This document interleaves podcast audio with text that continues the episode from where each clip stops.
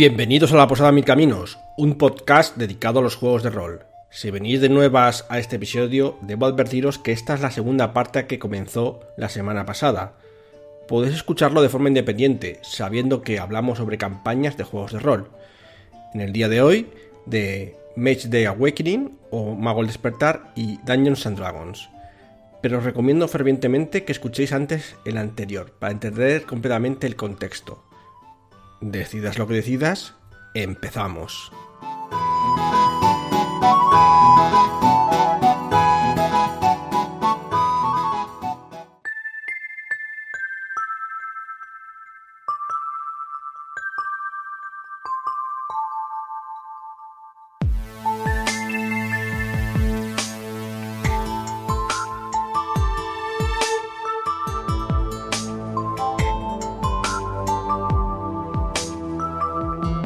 Bueno, vamos con una de las últimas campañas de ejemplo que os vamos a dar. Y a mí esta en concreto, probablemente, personalmente, no sé si es la que más me gusta, pero desde luego la que más me cambió como narrador, estoy seguro que sí.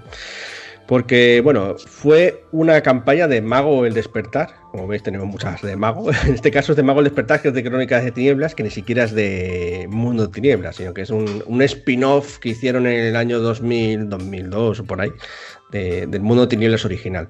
Y está, eh, está inspirado en Mago de la Ascensión, pero no tiene nada que ver con Mago de la Ascensión. No es como Mago de la Cruzada, que es el pasado. No, esto es en el, la época contemporánea con otros magos, otras tradiciones. Se llamaban, no, no se llamaban tradiciones, se llamaban, no sé si. Bueno, sí se llamaban tradiciones, que leche, sí. y y bueno, eh, así para resumir, pues eh, va también sobre la época contemporánea. Hay unos magos que descienden de antiguos, eh, allí lo llaman atlantes, pero bueno, eso es una de las historias que hay de, origen. Realmente no se sabe de dónde vienen los magos. Es, pues bueno, tiene su historia y demás. El caso que hay varias y están enfrentados entre otras facciones que se llaman los, los videntes del trono, que ya no son no son exactamente como la tecnocracia, sino que son muchos más y que bueno, tienen propósitos de gobernar la gente porque sean como super, es un poco rollo X-Men, ¿no? Que, son como una raza superior y entonces tienen que tienen derecho a gobernar sobre todo. Entonces, pues bueno, pues están ahí haciendo sus historias y se enfrentan entre unos y, unos y otros. Aunque nosotros, como ahora vamos a hablar, pues de ese de esa historia no, no, no, trabajamos mucho. Sí que aparecían de vez en cuando, pero no, fue, digamos, el, ámbito central. Esa época, que fue además cuando se estaba emitiendo una serie que me encantó en su momento, que era Battlestar Galáctica, me gustó mucho porque fue Galáctica fue como una de las primeras series así rollo de ciencia ficción y tal que tenía una metatrama que tenía mucho peso, ¿vale? Eh, os cuento esto de Galáctica diciendo, ¿pero qué tiene que ver Galáctica con Mago de la Ascensión? No, con Mago del Despertar. No tiene nada que ver, pero yo me inspiré mucho en esa serie para hacer esa. Esta... Estuve trabajando todo ese concepto del destino, de una fuerza superior, todo y, tal, y sobre todo una campaña que fuese.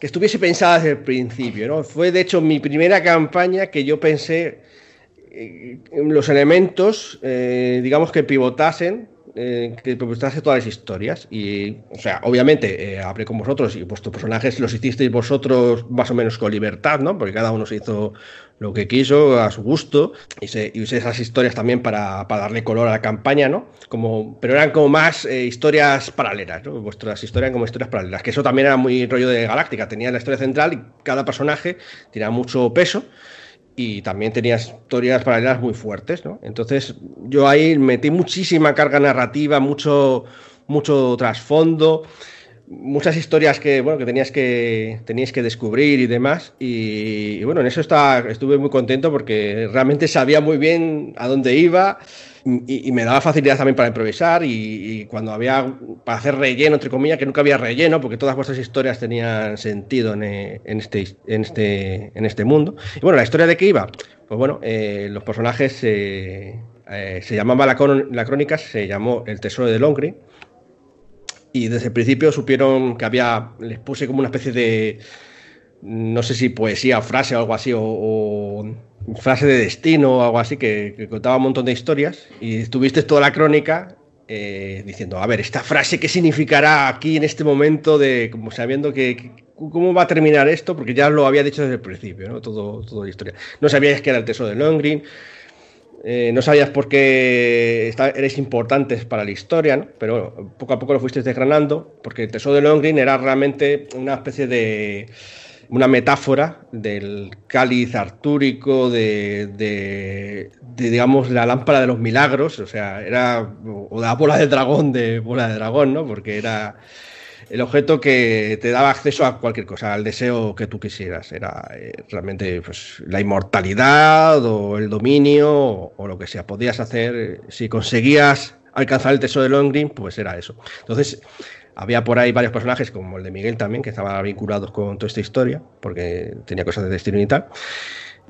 Entonces, eh, había otras fuerzas que estaban intentando conseguirlo. De hecho, teníais varias facciones que estaban intentando conseguir eso, que tampoco lo entendían muy bien. Por eso estaba esperando entre vosotros por entenderlo, porque no sabíais del todo. Entonces, pues, obviamente, cuando enterasteis de que lo que era, pues obviamente eh, pusiste toda la carne en el asador para evitar toda. Es una catástrofe que iba a ser totalmente eh, inexpugnable, porque si alcanzas el tesoro de Longgreen, pues era imparable, ¿no? Era, el arma definitiva, era, en fin, eh, el fin de todo. Y bueno, pues eso, mm, me gustó bastante en ese aspecto. Luego el Mago del Despertar pues tenía cosas muy interesantes, la regla está muy bien, era un paso más allá que Mago la Ascensión. A nivel de trasfondo, a uno le gustó más o menos. Es verdad que la segunda edición no lo hemos llegado a jugar, pero sí que mejora mucho en ese aspecto. Y bueno, a mí ya digo que a, eh, nivel personal sí que me, hizo como narrador mejorar mucho porque, en fin, eh, eh, prepararte la campaña por primera vez desde el principio y todo y saberlo a ciencia cierta y un poco sonreír entre dientes, como los jugadores se pelean por saber qué significa cada frase, pues eso era bastante divertido.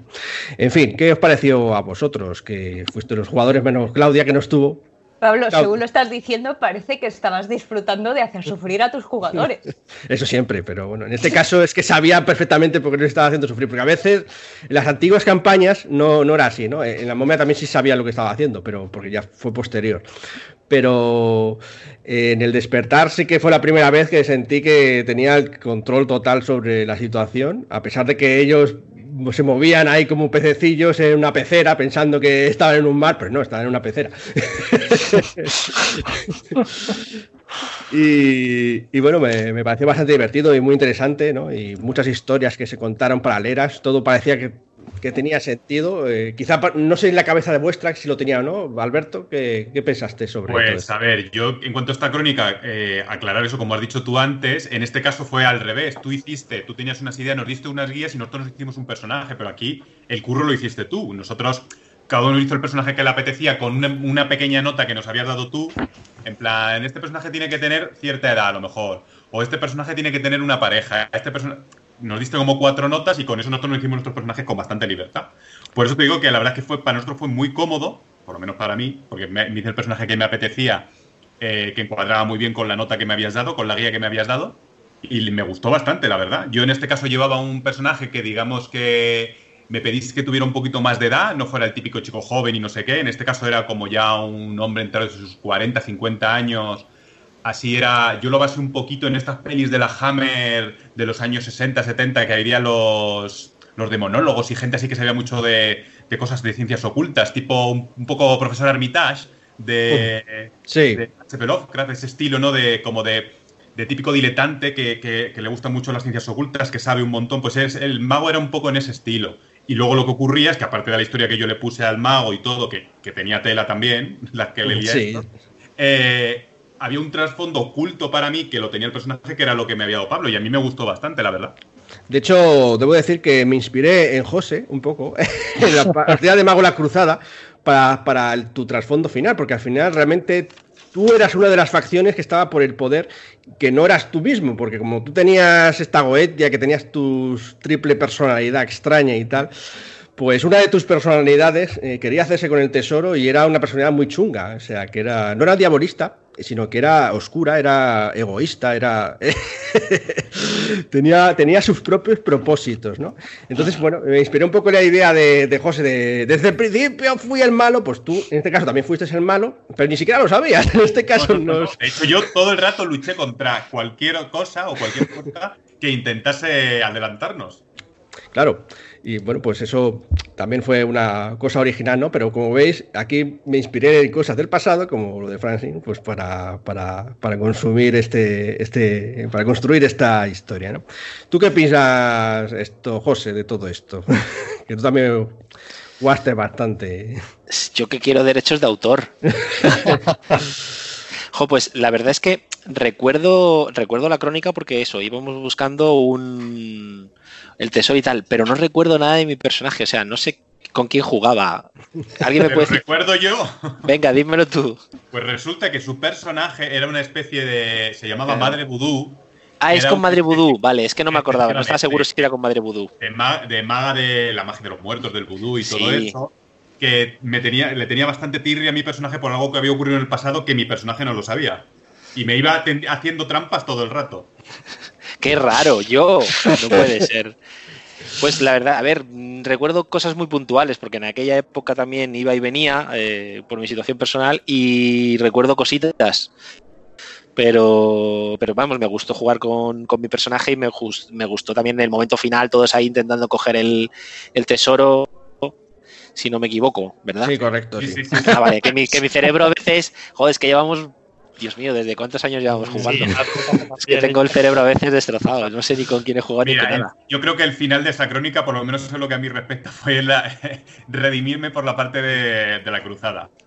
Porque recordemos que al final de los finalistas, o sea, se supone que hubo como una especie de carrera entre comillas, no es una carrera, pero para conseguir el tesoro. Todos conseguía por conseguir el tesoro. Y en los últimos que, los primeros que llegamos fuimos el personaje de José y el mío. Y claro, mi personaje, que en principio, aunque era un poco oscuro y de tal, tampoco era malvado ni nada, no tenía intención de, atacar a nadie, ni de matar a nadie, ni ninguna cosa, pero el de José sí intentó matarme a mí.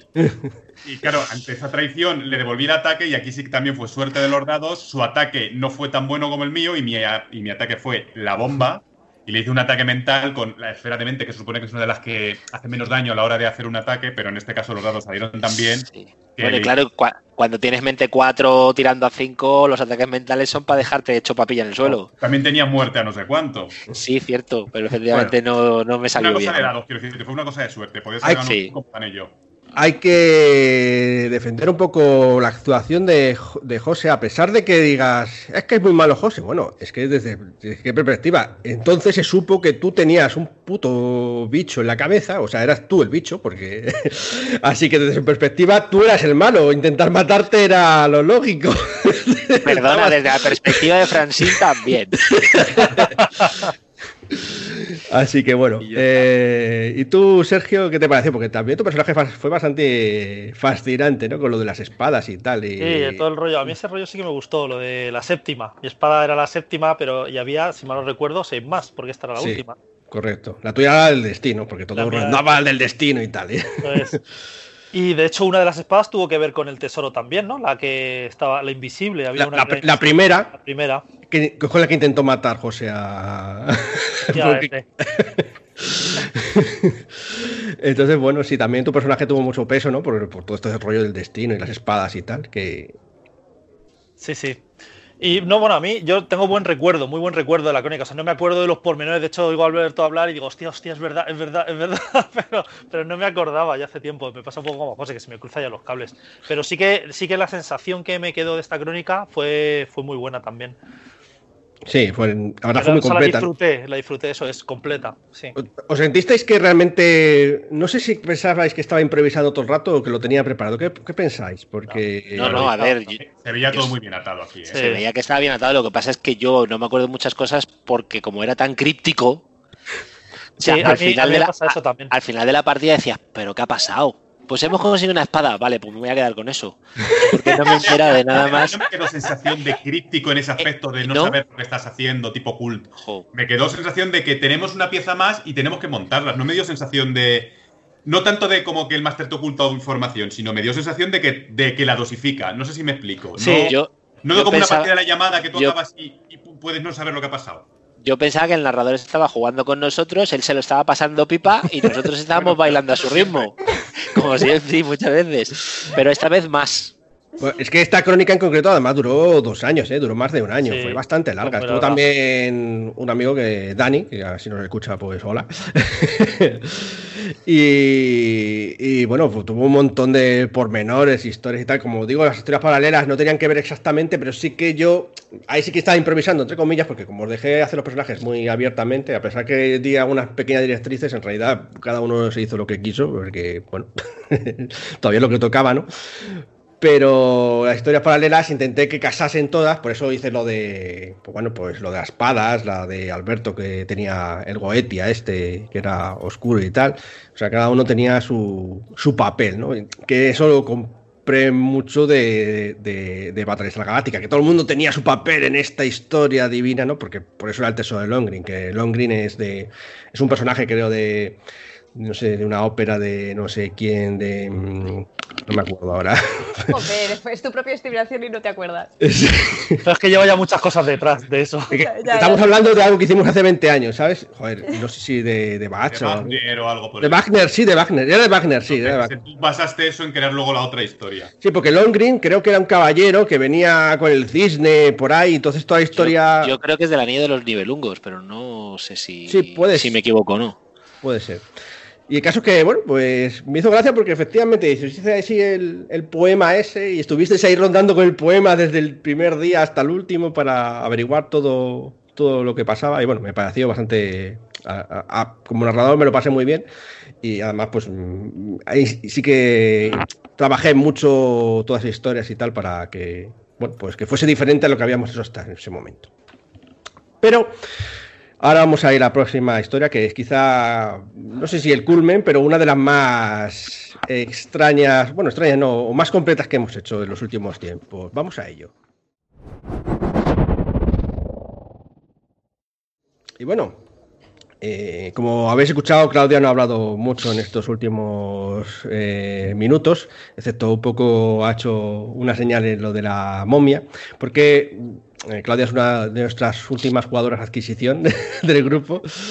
Entonces, muchas de estas historias no las ha vivido. Hemos jugado otras crónicas, lo que pasa es que bueno, no ha sido quizá tan significativas o no hemos querido recolectarlas. Y bueno, este, yo también, este creo que lo mejor es que las de las últimas, las que hemos jugado que sean más largas, no. O sea, hemos jugado varias cosas más cortitas, que a lo mejor por eso es menos significativo. También puede ser. Pero bueno, quizá a lo mejor la de Timo Mar hubiese sido también significativo. Pero bueno, hemos elegido otra. Hemos elegido el Dungeons and Dragon. Porque bueno, es. Aparte de que es el juego, como dicen, en la portada más importante del mundo, porque fue el primero. Eh, seguro que Miguel estaría en contra de esa afirmación, pero bueno, es lo que hay. Ciertamente. Una, una, cosa es que no le parezca el más, eh, que no le guste el que más, y otra cosa es que no sea el que más jugadores tenga, probablemente. Y el caso es que hicimos una campaña eh, y bueno, primero, Claudia, cuéntanos, ¿de qué va el Dungeons and Dragons? Así, este va muy rápido porque... ¿Cómo que qué va el Dungeons and Dragons? Dungeons and Dragons es una ambientación fantástica en una especie de época medio medieval, medio... sí, pero con un nivel muy alto de fantasía con todo, pues con dragones y todo ese tipo de cosas. Y, no sé qué más quieres que te diga, porque sería raro un jugador, un, alguien que nos esté escuchando que no haya oído hablar una vez de, de Dungeons Dragons, por lo menos. Sí, la verdad es que, aunque sea por la serie de animación de dragones y mazmorras, algo tienes que saber, ¿no? Fantasía medieval, eh, Juego de Tronos, lo que queráis, ¿no? Es todo este, este rollo fantástico medieval. Entonces, bueno, pues hicimos una campaña que duró exactamente casi un año, o un año y poco. Un poquito más, yo creo, ¿eh? Sí. Y bueno, cuéntanos, ¿cómo se llamaba? ¿De qué iba? Eh, bueno, eh, la. Uy, ahora mismo me, has dejado, era, era la. La luna escarlata. Eso, la luna escarlata. Es que estaba saliéndome la luna roja y digo, no, roja no era. la luna escarlata. Tiene sentido lo que pienses en el rojo, cuéntanos. Sí, porque era, son el mismo color en el fondo. Pues eh, esta crónica se sitúa en un valle, en un valle del Valle de la Luna, precisamente.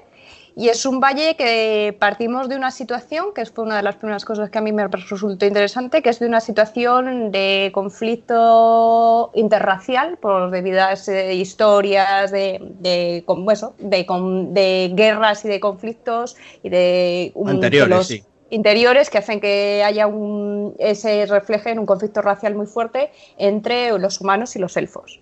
Y entonces, de hecho, eh, prácticamente no había otras razas en el, en el valle y nos dijiste de, de, previas, no podéis coger un enano, no podéis coger un... O sea, tenéis humanos y como mucho, mucho, mucho, mucho y rogando mucho os dejo un semielfo. Pero aquí la situación es eso, humanos y elfos y en un eh, fuerte conflicto de, que una de las dos razas, que eran los humanos en ese momento, eh, tenían el dominio de Valle y, los elfos teóricamente por una historia de, abusos y de maldad, eh, están muy, mal vistos. muy mal vistos, exactamente.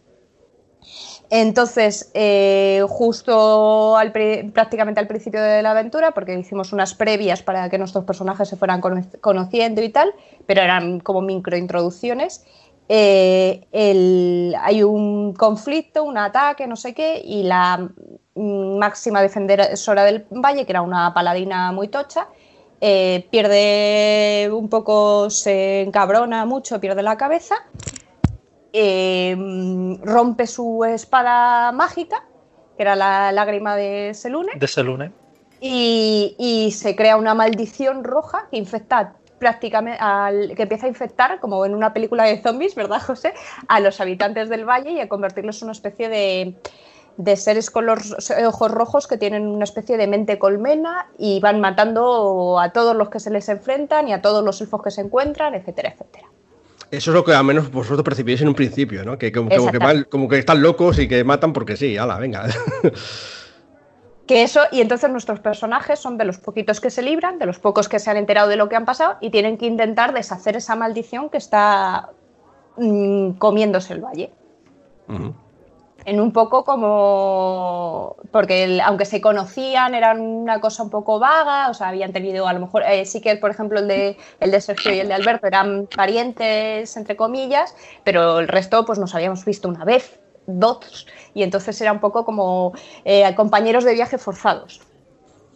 Sí, más que nada porque al principio, cuando rompe la lágrima de Selune, que es un artefacto, eh, para que no lo sepan, en Dungeons Dragons los artefactos son objetos de extremo, extremo poder y que no, no, se puede fabricar normalmente, es como una cosa que está ahí, que es parte del mundo, ¿no? Y lo destruye pues para vengarse de todo lo que está haciendo los elfos, porque ya les tenía mucha tierra, pero luego ya les hace la última faena y la paladina pues perjura y se carga la espada y la revienta y crea una maldición que, bueno, pues eh, se ve hasta en todo el valle porque se abre un agujero en, la, en el cielo en que entra, pues bueno, es como energía negativa y empieza, bueno, pues a partir de ahí a extenderse. Y por eso algunos pues quedan bajo el influjo de esta, de esta maldición. De hecho, era la maldición roja, ¿no? En realidad. Entonces, bueno, ¿cómo, cómo, cómo fluye y cómo termina esta, esta campaña, Claudia? Bueno, eh, fue un poco, fue curiosa en el sentido de que era un poco de estos de lo que llaman tipos ambos, es decir, que nosotros, de hecho, incluso nos creaste un mapita que le daba ahí un punto, aunque en el que decía, veíamos a medida que íbamos haciendo, porque éramos libres de tirar un poco en cierto sentido hacia donde quisiéramos, dentro del valle, y entonces si resulta que resolucionábamos un poco, nos teníamos un encuentro con los elfos o con los bandidos o con los rojos o no sé qué, las barras de los, la amenaza de esas partes aumentaba o disminuía y entonces a lo mejor se si hubiésemos había situaciones en las que teníamos que elegir ir a un sitio del valle o ir a otro y dependiendo de cuál decidiésemos si nos iba poniendo la situación general más complicada o, o menos tuvimos también nuestras propias microhistorias, pero creo que en este caso tuvieron menos peso, aunque nos daban un poquito de color, tenían menos pesos a, todo el a la situación real porque estábamos un poco en una situación de contrarreloj, de que si no conseguíamos solucionar esto antes de un punto X, todo el valle se quedaba consumido por la maldición y no sabíamos si incluso podría empezar a salirse del valle, que era fastidiado. Sí. Era un poco la sensación esa de contrarreloj que también le daba mucha presión y, lo hacía interesante. Bueno, pues ahora vamos a comentar un poco algunos detalles de. Porque yo quiero preguntaros algunos detalles respecto de. Porque aquí metí muchos elementos nuevos y cosas eh, a experimentar y tal. Por un lado, eh, vamos a preguntar a José, que, sí, que es muy crítico con esto, pero ¿Qué te pareció eso de que.? Porque fue una de las primeras campañas que obligué muy explícitamente que se hiciese personajes muy explícitos, muy, muy específicos, dentro de un marco muy reducido. Ya no me hablo solamente de que os hagáis enanos y tal, sino es que no os dejé de hacer ni siquiera algunas clases, no os dejé os casi obligué a ser medio de una especie de orden de caballeros de plata de, allí, porque bueno, esto, el Valle de la Luna se sitúa en lo que se llama eh, la marca Argentia, dentro del mundo de Faerun, ¿vale? En, en la costa de la Espada. Y, bueno, pues eh, en, esa, en ese área que está cerca de la luna y, demás, pues eh, hay unos caballeros que se llaman los caballeros de plata que, son un poco los guardianes de esas zonas. Bueno, ¿qué, ¿qué, te pareció? ¿Crees que fue buena idea al final o fue o sigues quejándote de, ese, de esa obligación? A ver, lo primero, dos anotaciones rápidas. Lo primero de todo, para los que no hayan jugado contigo, sepan que no eres que no eres un narrador con fama de dar mucha libertad a tus jugadores en ese aspecto. O sea, no es algo nuevo. Es cierto que fue la primera vez muy con mucha acotación. Pero eso de que nos paseemos por los arquetipos de los libros no te hace mucha ilusión tampoco. Porque nosotros somos muy caóticos y nos gusta hacer cosas muy locas. Pero bueno, aparte de eso de que no pudiéramos cogernos ningún enano ni ningún bárbaro justo en el momento en que me apetecía cogerme un enano bárbaro, eh, bueno, no estuvo mal. Mi personaje era un mago que tenía un gran odio a los elfos porque en los elfos en la guerra habían matado a sus padres. Entonces era muy racista, muy racista. Eh, me gustó el tema de la, de la, del racismo en, en la crónica. Me gustó que, que, por ejemplo, el, como el inicio de la historia no fuera en la primera partida, sino que pasaran varias partidas y luego ocurriera como el inicio, digamos, como el, origen del, de, la, de la crónica. También me gustó, por ejemplo, que, bueno, como ha dicho Claudia, tuvimos varios momentos puntuales para darle color a nuestros personajes, pero no éramos los fundamentales. Los fundamentales en esta historia era la historia. Y nosotros íbamos siguiendo la historia, no, no lineal tampoco, porque teníamos eso, efectivamente, esa libertad de movernos por todo el mapa. Pero sí, eh, lo importante era la historia. Y todo el rato estábamos centrados en el mismo tema. No hacíamos aventuras sueltas, no rescatábamos a una doncella en apuros, aunque alguna vez, pero lo suyo era la historia contra los rojos y todo el rato era eso, está bien porque estás centrado. Pues, por ejemplo, en, otras crónicas, como hemos hablado antes, en la del Tesoro de Lohengrin o en alguna otra, yo a veces me disperso porque como es una colección de aventuras, eh, al final no sé, no, sé, no sé muy bien qué estoy jugando. No, no es que no sepa qué estoy jugando, pero sí que me, me disperso un poco. Y en esto no, aquí era muy centrado. Pa, pa, pa, pa, Y luego, como teníamos al estupendo semielfo de Sergio, pues nuestro odio en, en la mesa siempre tiene que existir. Siempre un personaje tiene que odiar a otro. Como hemos ido comentando en todas las campañas. O es Alberto contra José, o es José contra Sergio. Me gustaría ver algún día un Alberto contra Sergio, por favor. Dan, dan mucho asco. Siempre se hacen personajes súper guachis, súper manitos y no me gusta. Quiero una batalla entre vosotros. Y luego otra cosa que ha apuntado Claudia, para, que sepa la gente, en, nuestro grupo de rol, cuando un grupo de individuos se ve sometido a una presión para formar un grupo, nosotros lo llamamos un tú, tú y tú. que quede claro, esto es una cosa mía del hombre lobo, cuando hicisteis la manada y ya está, ahí dejo ese apunte autobiográfico. Bueno, pero respecto y ahí, a eso... Y ahí le doy, le doy la palabra a Sergio para que asqueroso. Ahora se lo doy al respecto de eso, pero lo del tú y tú y tú, para precisamente evitar todo eso, por eso hice todo esto. Primero, por eh, lo de acotaros mucho, lo de precisamente para crear ese clima de racismo, ¿no? De, del asunto de por qué estás enfrentado, porque claro, si cada uno se hace de una raza, pues qué, diablos, ¿no? Entonces, porque me da igual por qué se pegan los humanos y los elfos, ¿no? Eso por un lado, que no sé, ahora que me diga Sergio si le pareció bien la idea, ¿no? Pero también lo del tú, tú y tú, en lugar de que fuese así, que en plan, tú vas a ser tal, pues no, porque como vosotros estabais metidos en el conflicto con los elfos y demás, y, esta vez conocíais al personaje, a, a esta paladina que se llama Atlantia, y, viste cómo ocurrió y cómo se explotó en la cara el arma, pues es que no fue tú, y tú, es que las circunstancias os tiraron, os, salpicó a la cara todas las circunstancias. Estáis obligados, fueis los únicos que escomisteis eh, ese, estallido. Llegamos al origen de, la, crónica por diferentes medios, efectivamente. Y nos vimos a, obligados. Obligados, abocados, gracias, abocados a unirnos. ¿Qué opinas tú, Sergio? Entonces. bueno, yo a mí la crónica también me ha gustado. Empezar por ahí. Y sí, bueno, un poco lo que comentaba José. O sea, la verdad es que estoy bastante de acuerdo con él, quitando lo del que el semielfo sea un asqueroso. bueno, a mí, yo, yo me pude salir un poco del tiesto con un semielfo, ¿eh?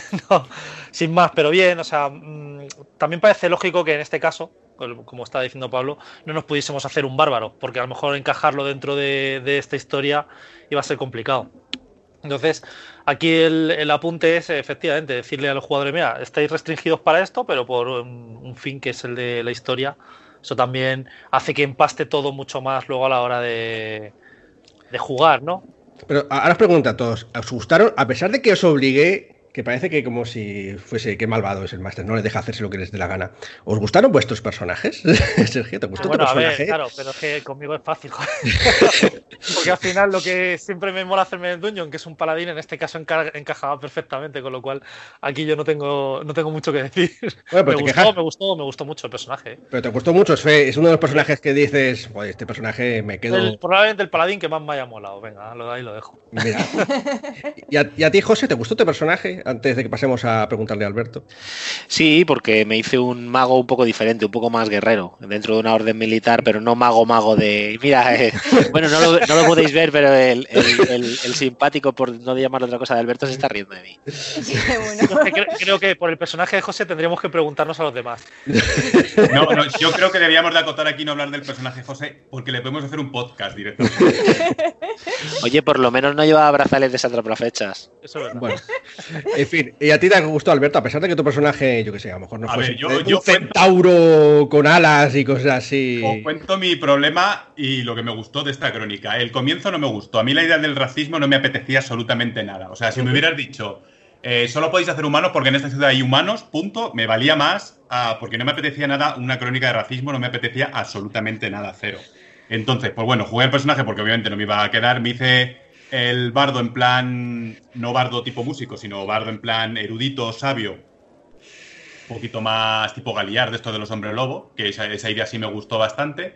Y luego ya más adelante, cuando la crónica fue avanzando, que ya en realidad éramos mm, luchando por una causa y daba igual, el racismo se quedó a un lado porque éramos los elfos y los humanos juntos, ahí ya sí me fue entrando más, pero la primera parte me costó bastante... Y aparte que los juego por niveles, el nivel 1, del nivel 1 al 3 me parecen un rollo, ya lo sabéis que me gusta. Eso de que estornudas y estás muerto, es como, madre mía, o que haces una cosa y ya no puedes hacer nada más, has agotado todas tus, posibilidades, eh, me aburre bastante. Entonces, pues eso, tuve que esperar a que avanzáramos por lo menos pues hasta varias partidas entradas. Me gustó mucho, por ejemplo, el, al comienzo lo que sí me gustó es las introducciones y que el germen estuviera un poco más adelante, porque como dije ya en otro podcast, me cuesta mucho eh, cuando los grupos son formados así en plan y nos juntamos y ya estamos juntos. A menos que, tú, narrativamente digas, pues es que nos conocíamos de antes y ya estábamos, me cuesta mucho verlo meternos en una aventura. En este caso, pues me gustó mucho el, juntarnos todos porque lo veía con sentido lo que dices tú. Pues obviamente hemos quedado solo nosotros y o corremos juntos o nos morimos todos. Entonces, y que luego se fueran creando las relaciones ahí. Entonces esa parte sí me gustó bastante. Me, narrativamente me, me, enganchó. Y luego, sin embargo, ya te digo, de mitad para adelante de la crónica sí que ya me fue gustando bastante lo que íbamos haciendo.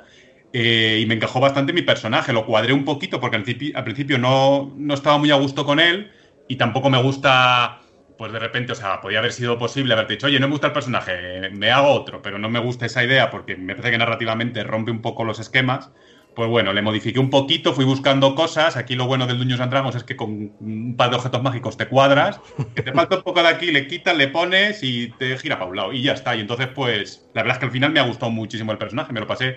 Ya te digo que de mitad para adelante cambió radicalmente y me. Tu percepción, ¿no? Sí, sí, sí, sí. Curioso, ¿no? Eh, a algunos les gustó mucho el principio, bueno, el final no tanto, no sé. bueno, en general, al final, excepto a Miguel, que no está por aquí, no bueno, tampoco se enteró realmente del final, así que tampoco es que vaya a ser fácil. Pero, pero bueno, o sea que no, no te gustaba mucho la idea, pero bueno, eso es una cuestión personal, simplemente. Ah, claro, sí, sí, no, no, es una cuestión de que entonces, claro, al no gustarme la parte, pues yo que sé, como se me dice, vamos a jugar a un juego en el oeste y no me gusta la temática del oeste, pues me va a costar muchísimo entrar. Quiero decir, pues esto, con esto me pasaba un poco igual. Entonces me costó entrar un poquito a toda esa idea, eh, porque al final mi personaje no estaba construido en base a eso. Le dice, pues mira, no va a ser de los que no son ni racistas ni nada, pero por alejarme un poco eso, porque como que no me apetecía. Pues eso, yo que sé, como si me dices, vamos a jugar una crónica donde somos todos magos. Pues si a lo mejor no me apetece jugar con un mago, me va a costar meter un personaje ahí. Pues digamos que partía un poquito de eso.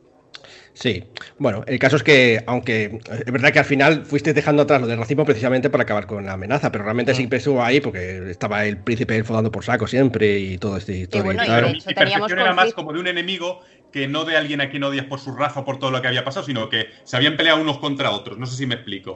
Sí, realmente nosotros, quitando a José, que era el que más odiaba, nosotros. no, bueno, Miguel, Miguel, el principio, el personaje de Miguel ah, fue. tuvo de hecho ahí un punto de como de. Eh, fue haciendo como cambio de, de hecho más grande que el del personaje de José, porque mm. José al final era un poco como hostolero Mm, ya no os odio, pero no me caéis tampoco bien, ¿eh? pero en cambio el personaje de Miguel sí que hizo una progresión de dejar de ser y Miguel intentó currarse esa progresión de decir que se me vayan las ideas racistas, etcétera, etcétera. Lo que pasa que luego no, pues como ya al final de la crítica dejó de, poder venir, pues o de querer no, se enteró.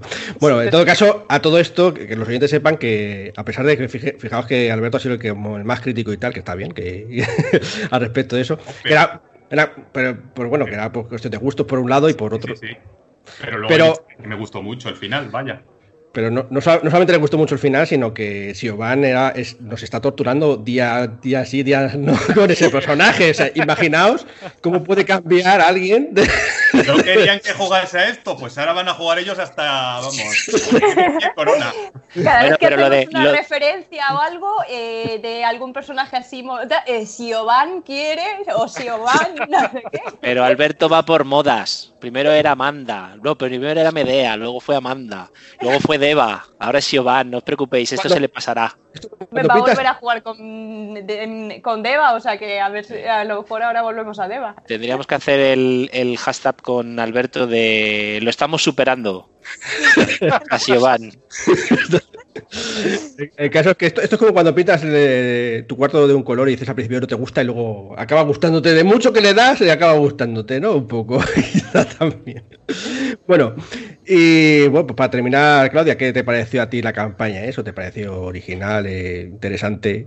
A mí me gustó, también el, eh, yo creo que a mí me pilló una circunstancia fuera de lo que es la propia partida y es que venía de una época de, por distintas cosas, como dice José, situaciones personales, no había, llevaba mucho tiempo sin jugar una, una partida de manera continuada y que pudiese, que fuese con su principio, desarrollo, fin, que durase un tiempo, porque, bueno, sí, sí que había jugado otras, pero justo el periodo de antes llevaba hecho bastante tiempo casi sin jugar porque no podía cuadrarme con la gente que jugaba y esas cosas. Entonces, el de repente llegar y tener un año un poco más de una partida que jugábamos prácticamente todos los fines de semana, que tenía todo un hilo conductor muy bien cerrado, que no sé qué, fue como un, uff, eh, qué guay, ¿sabes? Eso fue un punto que me, me voló bastante. Y luego eso, que estaba bastante currado, que nos implicamos todos, que nos... y tal. A, mí personalmente, para mi personaje se me quedó que no tuve mucha opción de que evolucionase como personaje. ¿Vale? Eh, porque, de, como dice Alberto, desde el principio mi personaje no era racista, no era no sé qué, y, y, el, y a lo mejor el único punto de detalle que podría intentar haberle evolucionado era el hecho de que era bastante antisocial, pero como resulta que es que eso es una de esas características que tienes puestas en ficha de que sea bastante antisocial, pues dices, a ver cómo dejo de serlo si está puesto en la ficha que tengo que hacerlo, ¿sabes? Pero ese es el punto que dices, el hecho de que el personaje mm, no fuese tan. no tuviese una progresión personal de, carácter muy tal que a lo mejor se me quedó un poco en el aire. Pero la aventura en general me, gustó. O sea que fue. o sea que todos los elementos y tal de por ejemplo, el asunto del racismo inicial, eh, lo de el, plot twist este que hubo, que al principio parecía que iba a ir de una cosa. Y luego, y, luego fue de otra completamente. Eso estuvo, eso estuvo bastante llamativo, ciertamente, y bueno. Y, la, también el hecho de que fue como bastante épico, porque era eso, ya te digo, lo que decía al principio, de una contrarreloj para salvar el valle, que esto, que está aquí la gente muriendo como chinches, que la gente que no está muriendo está siendo atrapada por la maldición y convirtiéndose en máquinas de matar, etcétera, etcétera. Bueno, sí, la verdad que os vi bastante, sobre todo ya hacia el final, de, o sea, en general sí que estuvisteis bastante enganchados, pero ya a mitad de partida ya eso era como, como droga, ¿no? Estabais ahí, quiero saber cómo hago esto, lo otro. Claro, es que hasta la mitad todavía dices, bueno, todavía puedo huir, pero ya a partir de la mitad dices, una mierda, yo ya quiero saber lo que pasa. Sí, sí, quiero resolver el puzzle, porque también tenía un poco de tema del puzzle de y descubrir cómo romper esa maldición, y entonces teníamos que ir juntando piececitas y detalles, y, y, había visiones. Se habían involucrado muchísimo también, era difícil ah, eso. Sí, sí, sí. Estamos ahí bastante involucrados. Y fue un poco como las series estas que empiezan, bueno, pero luego tienen ahí su, su alza, ¿no? Así que empiezan a, bueno, que su clima pues crece muy, muy rápido, ¿no? Eh, bueno, sí, la verdad es que también, en mi caso también me gustó bastante no hacerla porque metí bastantes elementos, lo del mapita que lo hice por ordenador, que hecho lo manejabas con el, con el, con el pad de la consola y, tal, y que todo fuese sandbox, que vosotros hacíais un poco lo que querías, o sea, resolvías los puzzles en vuestro orden y a vuestro gusto, ¿no? En plan, pues, de hecho sentías a veces pues, sentía como si hubieses poco agobiados, como que tenías tantas cosas que hacer que no sabías por qué. Sí, claro, ponías el mapa ahí en la pantalla y veíamos el mapa que una de las partes graciosas que tenía, aparte de los indicadores de nuestros enemigos, como estaban de potentes, era el, hecho de que íbamos contando los días y que pues, según íbamos moviendo y mm, explorando el valle, se iban destapando los cuadraditos, estaban en negro y se iban destapando. Entonces veías el mapa y decías, es que tenemos por aquí esto y por aquí lo otro. Y decías, ¿y ahora para dónde tiramos? ¿Para derecha, claro, Porque a, lo mejor averiguábamos algo y de repente teníamos dos frentes abiertos y en el mapa estaban opuestos. Y tú dices, hostia, es que si voy aquí pierdo no sé cuánto tiempo, pero luego para volver aquí pierdo no sé cuánto tiempo y es que a lo mejor se me echa el tiempo encima para esto y estamos ahí echando cuentas del tiempo un montón.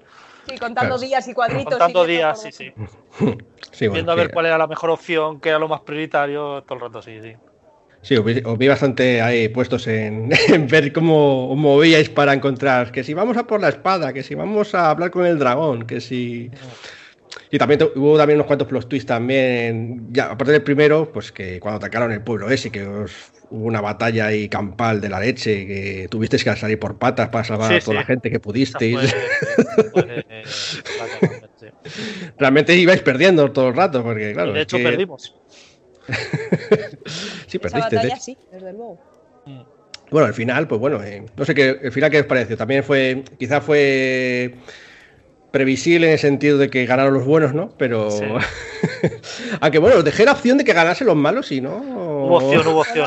también hubo y también estaba por ahí la subtrama de quién había causado realmente todo esto con, con, el tema de Alberto y tal, que eso no lo estamos mencionando, pero que dejó ahí un este de un malo mayor que como telaraña que moviendo fue el que tiró los hilos. sí.